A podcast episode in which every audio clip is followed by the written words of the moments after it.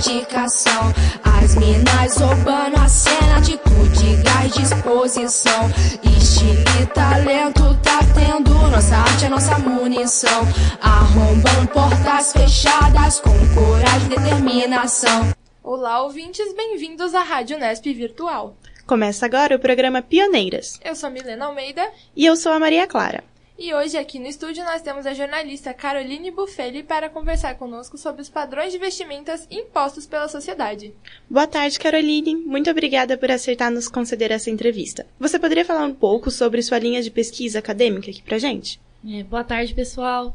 É, eu sou é, jornalista, como vocês já pontuaram, e atualmente eu faço mestrado aqui na Unesp em comunicação e eu basicamente estudo a representação da vítima de estupro coletivo em notícias veiculadas por veículos online.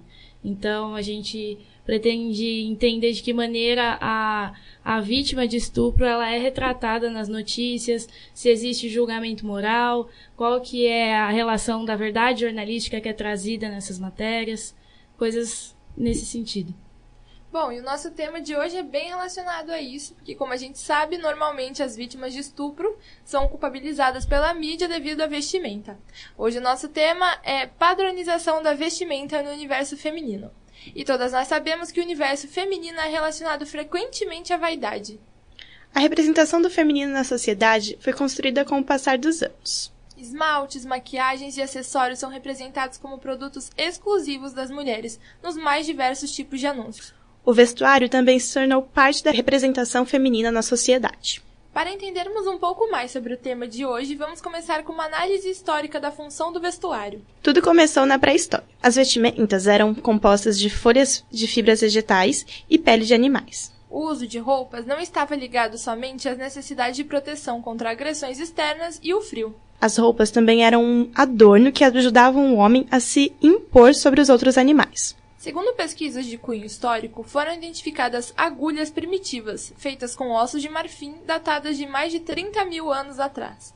Nessa época, chamada de período paleolítico, eram utilizados saiotes feitos de couro retirados dos animais que eles caçavam. Algum tempo depois, na época que os historiadores nomeiam de período neolítico, surgiram as primeiras civilizações no Crescente Fértil, região entre o Oriente Médio e o Irã e o Egito. Nessas regiões surgiram as civilizações da Mesopotâmia e do Oriente Próximo. Desenvolveram os tecidos de linho, os quais passaram a substituir as peles de animais. Entre o ano 3000 e o ano 400 a.C. estão as principais fontes de informações sobre os vestuários da antiguidade. As informações vêm de pinturas, vasos e esculturas que dão uma ideia de pesquisadores de como eram as roupas e qual era o papel da costura em cada época. No auge da cultura dos povos mesopotâmios, a fibra mais utilizada para a fabricação dos tecidos era o algodão, além da lã e do linho. Nessa mesma época, no Egito, as roupas e os complementos cumpriam a função de diferenciadores sociais. A vestimenta atuava distinguindo os nobres e as classes mais favorecidas dos pobres, que muitas vezes andavam nus. Na Grécia, a peça mais característica era o kiton, a túnica dos gregos. O kiton era um retângulo de tecido preso nos ombros e embaixo dos braços, com uma das laterais fechada e a outra aberta. Kiton significa túnica de linho, e a vestimenta inspirou os estilos da Roma antiga. A Idade Média trouxe uma série de diferenciações no campo da costura. A habilidade dos artesãos fez com que as roupas passassem a ser mais refinadas, costuradas de forma esmerada, com aplicação de joias e pedrarias. Muitas túnicas feitas de algodão sobrepostas faziam com que os nobres se sentissem confortáveis com os rigores do inverno europeu. Nessa época, os povos utilizavam roupas feitas de linho, cânhamo e algodão, além do couro. Os tipos de vestimenta eram túnicas, mantos e espécies de calças. A roupa tornou-se um fator de diferenciação social. Quanto maior o prestígio, mais ornamentada ela era. O intervalo entre o final da Idade Média e o início do Renascimento foi um período importante para a história do vestuário, porque nele surgiu o conceito de moda. Os nobres da corte de Borgonha, na França, se incomodavam com as cópias de suas roupas, feitas pela classe social mais abastada, os burgueses. Por isso, eles começaram a diferenciar cada vez mais as suas roupas, criando assim um ciclo de criação e cópia. Para as mulheres, esses anos foram marcados por corpos mais robustos. Quanto maiores fossem os corpos, mais demonstravam riqueza e beleza. A moda surgiu como diferenciador social. diferenciador de sexos pelo aspecto de valorização da individualidade. A moda também apresentava um caráter sazonal, ou seja, os modelos duravam enquanto não eram copiados. Quando isso acontecia, deveriam ser criados novos modelos. No período barroco, a moda caracterizou-se por excessos, com roupas volumosas e pelo uso de rendas. Após a Revolução Francesa, as roupas passaram a ser mais práticas e confortáveis. Ricos e pobres se vestiam da maneira mais despojada possível. Mas para as mulheres não era tão confortável assim. Elas usavam utensílios como espartilhos e longos vestidos para manter a cintura o mais fina possível. O uso desses utensílios implicava em alguns problemas na coluna e deformações. Com a Revolução Industrial na Inglaterra, os burgueses passaram a se diferenciar das demais classes, buscando roupas mais aprimoradas. Para isso, contratavam pessoas especializadas para garantir exclusividades em suas roupas. Foi no período entre 1898 e a 1810 que a indústria do vestuário evoluiu, passando a produzir em massa tanto na Inglaterra como na América. Da mesma forma, houve um aumento do trabalho em domicílio, com costureiras domésticas que poderiam garantir exclusividade, ao contrário das produções industriais. Nesta época, o padrão masculino era representado por lutadores e homens mais fortes, e depois, a Primeira Guerra Mundial trouxe estilo elegante e refinado com bigodes. Nos anos de 1920, para as mulheres, os corpos valorizados eram aqueles sem curvas, diferentemente da época passada. Além disso, optavam por cabelos curtos. As roupas eram mais retas e largas, permitindo que o corpo não ficasse marcado. Já os homens usavam um estilo arrumado, com cabelos penteados a rigor, como os atores de filme mudo da época. De 1930 a 1940, passando pela Grande Depressão da década de 30, muitas pessoas deixaram de comprar para reparar e consertar as peças de roupa. O corpo feminino ideal passa a ser mais arredondado, com cintura levemente fina. Os homens continuam imitando as estrelas de cinema, com estilo forte, ombros largos e músculos delineados. Na década de 50, tornou-se acessível a moda de roupas feitas à mão para a classe média. Em 60, a indústria têxtil deslanchou, promovendo o surgimento de muitas empresas do ramo no mercado. O padrão da época era corpos magros, altos, sem curvas e com uma aparência jovem. A modelo Twig é o exemplo que influenciou muitos na época. No universo masculino, o padrão seguido era o de homens como Elvis Presley e Marlon Brando, este último com estilo rebelde e roupa de couro. Em 1980, houve uma mudança na indústria de tecidos e o vestuário começou a ficar mais barato. Além disso, foi aplicado o ciclo de estações da moda, primavera-verão, outono e inverno. Em 1990, houve uma colonização mundial da moda e, nesse momento, marcas estrangeiras entraram nos mercados locais, tornando a compra de vestimentas padronizados pela indústria cada vez mais fácil e acessível. Podemos ver que a moda passou por vários estágios até chegar ao que conhecemos hoje. Desde a pré-história, as roupas eram usadas como forma de indicar superioridade sobre os animais. Na antiguidade e na Idade Média, as roupas marcavam as classes sociais. Hoje em dia, a moda é mais diversa e mais aberta a qualquer opção de escolha, mas alguns padrões ainda persistem. Carol, o quanto a construção desses padrões que nós citamos influenciam na construção de cada gênero? É interessante a gente pensar, primeiramente, que por muito tempo sexo e gênero, eles eram os conceitos, eles se confundiam. E as pessoas achavam que sexo e gênero eram coisas que se definiam da, juntinhos. É, no entanto, os estudos mais contemporâneos das ciências sociais e os estudos feministas falam sobre a diferenciação de sexo e gênero. Então, o sexo seria a parte natural e biológica, enquanto que o gênero seria construído culturalmente e socialmente. E dessa maneira, a gente consegue visualizar é, esses padrões de vestimenta, porque mulheres se vestem como mulheres e homens se vestem como homens, e porque as roupas que, que cada um usa são denominadas de homens e de mulheres. Uhum. Então, é, as roupas hoje elas são um reflexo dessa construção de gênero, que a gente não sabe direitinho como começou a diferenciação de gênero, mas que a gente entende que impõe esse padrão, principalmente por conta dessa, dessa desse é, pensamento que ainda hoje, principalmente por conta de uma onda conservadora que estamos vendo até mesmo no Brasil, de acreditar que é, o, o, nascimento biológico do homem ele se relaciona de maneira direta com a forma com a qual ele vai se vestir. Mas a gente consegue observar que isso é realmente uma construção social e cultural, né? Até porque os homens do Brasil não se vestem da mesma maneira que os homens na Índia, por exemplo. Uhum. E, Carol, e em relação à violência e o preconceito? Como é que as roupas elas influenciam isso? Acho é, que primeiramente que as roupas elas acabam sendo mais uma justificativa equivocada é, para tentar entender por que, que a violência acontece, sendo que na verdade as roupas não deveriam ter nenhuma relação com violência. É, falando especificamente da violência sexual, que é o que eu estudo, é, muita gente é, acredita que as mulheres elas pedem para ser estupradas por determinada roupa ou por fre frequentarem determinados lugares. Mas na verdade isso é apenas tentar tapar o sol com a peneira, vamos dizer assim, né? Porque a violência ela vem antes é, da gente definir os padrões de vestimenta.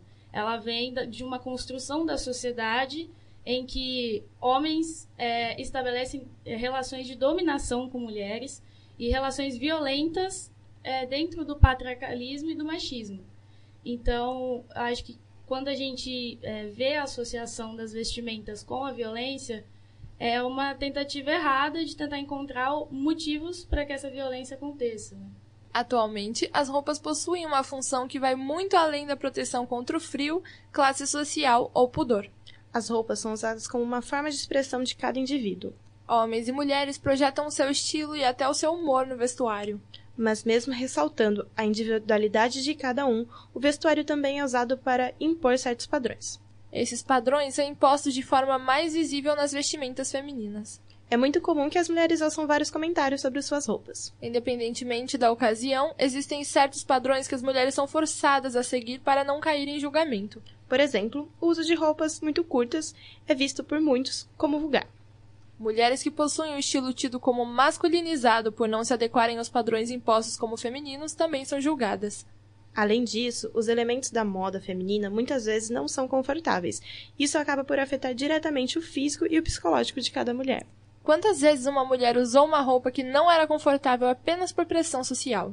Mesmo com toda a diversidade de escolha que a mulher tem para se vestir, muitas vezes ela opta por algo que não gosta apenas por influência externa. Ainda assim, alguns padrões estão se desfazendo na indústria da moda.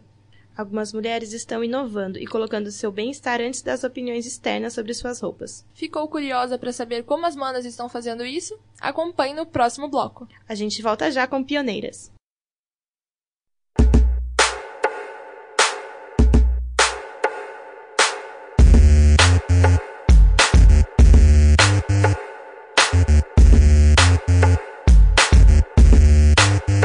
Estamos de volta com o segundo bloco de Pioneiras. Nosso programa de hoje é sobre padrões de vestimenta impostos às mulheres. E aqui no estúdio com a gente está a jornalista Caroline Buffelli. As vestimentas usadas pelas mulheres carregam mais do que a imagem interior. Vestir-se não é só passar a ideia do eu interior para o exterior. A mensagem transmitida mostra a construção social desse eu. As mulheres sempre sofreram pressões da sociedade sobre seu comportamento, e com roupas não seria diferente. Além das imposições acerca de quem é a mulher, como ela deve se portar e qual a sua função na sociedade, há também regras do que vestir. As roupas usadas pelas mulheres são espelho do interior construído por imposições e do exterior influenciado por regras explícitas. Como exemplos dessas regras explícitas, existiu e ainda existe o Guia de Modéstia para Moças, um guia de como se vestir de acordo com os preceitos da Igreja Cristã. Entre essas regras, há também dizeres do cardeal Donato Baretti, que aconselhou as fiéis ao uso de vestidos mais longos. Além do cardeal, o padre Pio de Pietrelcina dizia que a barra dos vestidos deveriam estar a 20 centímetros dos joelhos. Segundo as regras, os decotes só poderiam estar dois dedos abaixo da base do pescoço. Calças e calções também eram proibidos para mulheres. Essas são algumas das regras explícitas justificadas como prudentes, que moldavam a imagem das mulheres e contribuíam com a construção regrada do eu feminino. As igrejas santificavam a mulher e seu corpo, e assim inferiorizava aquelas que não estivessem de acordo com seus preceitos. Mas assim como outras instituições, a Igreja Cristã é construtora e construção da sociedade. Sendo assim, a imposição comportamental e de vestimentas não se deu exclusivamente pela Igreja Cristã. Caroline, quais os reflexos das instituições tradicionais, como as igrejas, nos vestuários da atualidade? É interessante que a gente, além da igreja, a gente tem também a escola, que sempre regulamenta as vestimentas e os corpos das crianças e dos adolescentes que de uma maneira ou de outra vai refletir, né, quando eles viram adultos e na nossa sociedade atualmente. Então, eu acho que quando uma autoridade, que é um padre, ou um professor, uma diretora de escola, é, diz que a mulher deve usar um comprimento de saia, ou que não pode usar shorts acima do joelho, é, dentro desses espaços, é, ele dá tamanha importância para o corpo dessa mulher como se ele fosse um perigo ou um problema é, que desvirtuasse é, não só a moral, mas também o, o, funcionamento daquela instituição e da sociedade como um todo. Então, é problemático, principalmente porque isso vai ser replicado ao longo dos anos e tomando proporções diferentes. Né? Bom, enquanto os mandamentos católicos santificam o corpo feminino, a sociedade patriarcal o objetifica. As tendências se transformaram e as roupas ficaram mais justas, com o desenho do corpo à mostra. As curvas femininas passaram a ser evidência, relacionando o corpo da mulher ao sexo e fazendo dela um objeto. E o formato do corpo para essas novas tendências se tornou um padrão exigido: mulheres magras e com curvas em seus quadris e peitos. Ou seja, as roupas usadas pelas mulheres não são regradas só externamente. Elas transmitem a ideia interior da mulher, construída pelas imposições sociais. E passam a ditar o modelo físico do corpo feminino, induzindo a dietas e exercícios por um padrão. Depois de modelado o corpo da mulher, sua objetificação se intensifica e são feitas interpretações em torno do que ela está vestindo. As mulheres vítimas de violência sexual são culpadas pela sociedade pelas roupas usadas, como se os shorts curtos fossem um convite ao assédio. Entretanto, as roupas usadas não são motivo das violências sexuais, mas sim a objetificação sofrida pelas mulheres, tidas como alguém que vive em função de satisfazer as aspirações do sexo oposto. Assim, os padrões de vestuário também são uma construção social de gênero, porque ditam a imagem do que é pertencer a um sexo. Os gêneros se tornam construções binárias, como se existissem apenas dois gêneros, preestabelecidos pelo senso comum da sociedade. Dessa forma, a individualidade e a unicidade de cada ser humano são reduzidas às suas características biológicas, e o princípio da diversidade é oprimido. A diversidade de corpos e gêneros não se encaixa nos padrões requeridos pelo senso comum da beleza. Por isso, atualmente, há uma forte corrente que aspira à quebra desses padrões. Carol, quando se iniciou o processo social de desconstrução dos padrões de vestuário? Olha, exatamente quando começou eu não sei, mas é interessante a gente observar que a moda ela acompanha as transformações históricas e culturais das sociedades, né? Então, lutas feministas, conforme as mulheres foram conquistando diferentes coisas, né, ao longo da história, como maior inserção no mercado de trabalho, maior inserção é, no ensino e é, tendo mais acesso à educação. Quando as mulheres tiveram é, acesso a métodos contraceptivos para terem maior liberdade né, sobre a maternidade, se quer ou não ter filhos, é, e também pelo controle até mesmo de doenças sexualmente transmissíveis e o conhecimento da própria sexualidade feminina, é, o vestuário ele foi acompanhando essas transformações. Né? E a gente vê que hoje, mesmo que existam ainda esses padrões, é, existe também um, um caminhar para uma consciência um pouco mais ampla de que somos plurais, né? Como mulheres, como homens, como pessoas que não se encaixam dentro né, dessas definições entre homens e mulheres. Então, a gente des vem desconstruindo isso ao longo do, dos anos em que as mulheres entenderam que elas podem mais, é, atingir mais espaços, mais vivências. Bom, como a Carol disse, para esse reforço da pluralização, né, a tentativa do, de quebra da padronização. Por isso foi criada a moda plus size, em que as medidas das roupas são maiores e mais realistas do que as vendidas convencionalmente. Assim como a moda, existem também os concursos de beleza plus size, os quais mostram que também há beleza fora dos parâmetros impostos pelo meio social. Essas iniciativas auxiliam na autoestima de mulheres que não se adequam aos modelos de corpos explorados pelas lojas e pelas mídias. Outras tendências também rompem com os padrões. Uma delas é a troca do sexy pelo confortável. Exemplos são as roupas de modelagens mais largas, como as blusas e vestidos com quebra de silhueta, em que a cintura feminina é menos demarcada. Iniciativas como esta são movimentos de empoderamento feminino, já que a quebra desses padrões é um passo em direção à libertação das ditaduras sociais, a que as mulheres foram submetidas ao longo do tempo. Não só a mulher, como qualquer outro gênero, devem ser livres para se vestirem como quiserem. E entender o processo dessa construção é essencial para desfazer o senso de dever feminino. A todo momento, as roupas e as atitudes vão transmitir uma ideia, e é importante que essa ideia esteja ligada à mensagem de liberdade individual.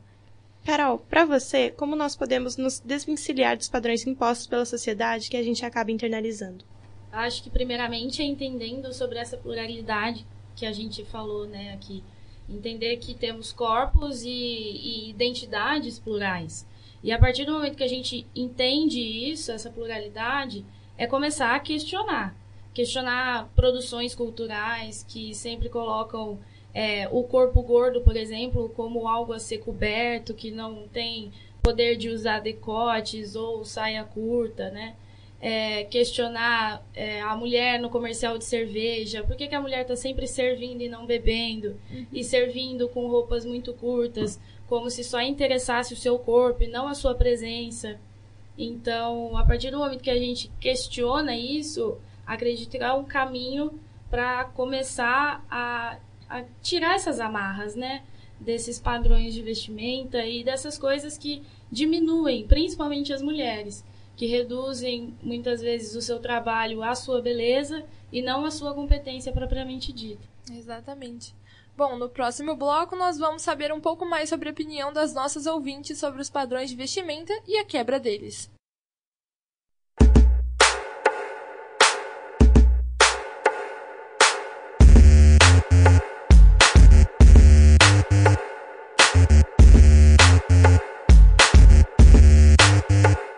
Voltamos agora com Pioneiras, e essa edição traz como tema central os vestuários femininos. Para sabermos um pouco mais sobre a opinião dos ouvintes, a repórter Agnes Faria foi à rua.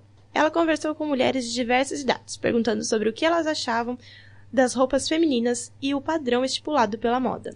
Para conferir as respostas, fique ligada agora no Fala Povo. Nossa primeira entrevistada é a vendedora Victoria Pasqualino. Vitória acredita que com o tempo houve libertação do vestuário feminino.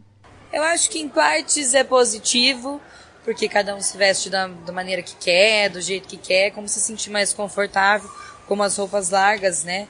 Pra mulher não ser mais um item masculino.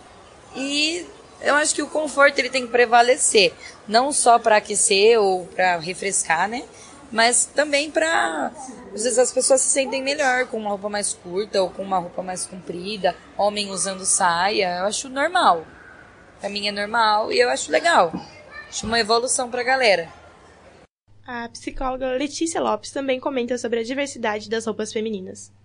É, tá muito mais diversificado, né? As, as, as roupas, né? Eu acho isso importante, acho que é, tem mais variedades do que tinha antes, né?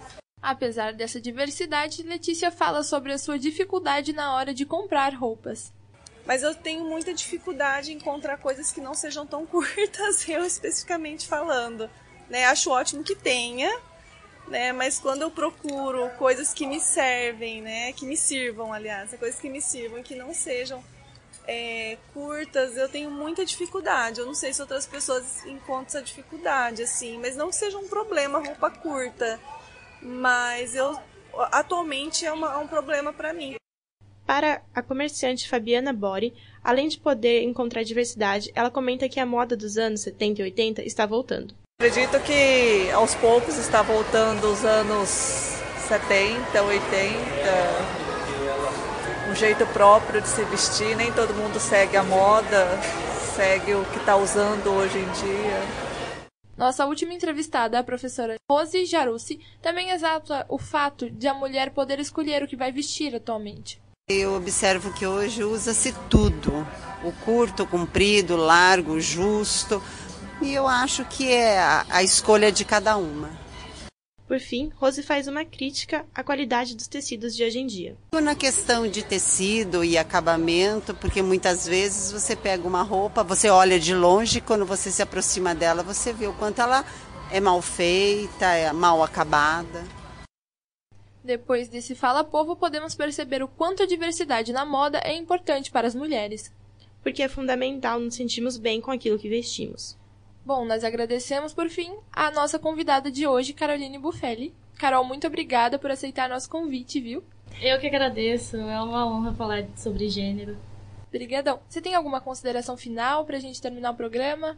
Não, não, é só realmente a gente pensar mesmo uma sociedade em que não precisemos dizer que uma mulher mereceu ser estuprada ou que ela pediu para ser estuprada e que a gente sempre é, tente encontrar uma sociedade igualitária em questão de direitos e liberdades. Muito obrigada, Carol. Nós agradecemos também a editora de som Natália Cardoso. E as repórteres Agnes Campos, Maria Clara Silva e Marina Semensato. O programa também não poderia ser realizado sem a nossa roteirista e editora Milena Almeida. Eu sou Milena Almeida. E eu sou a Maria Clara. Muito obrigada por nos ouvir e até o próximo Pioneiras. Todo poder a elas.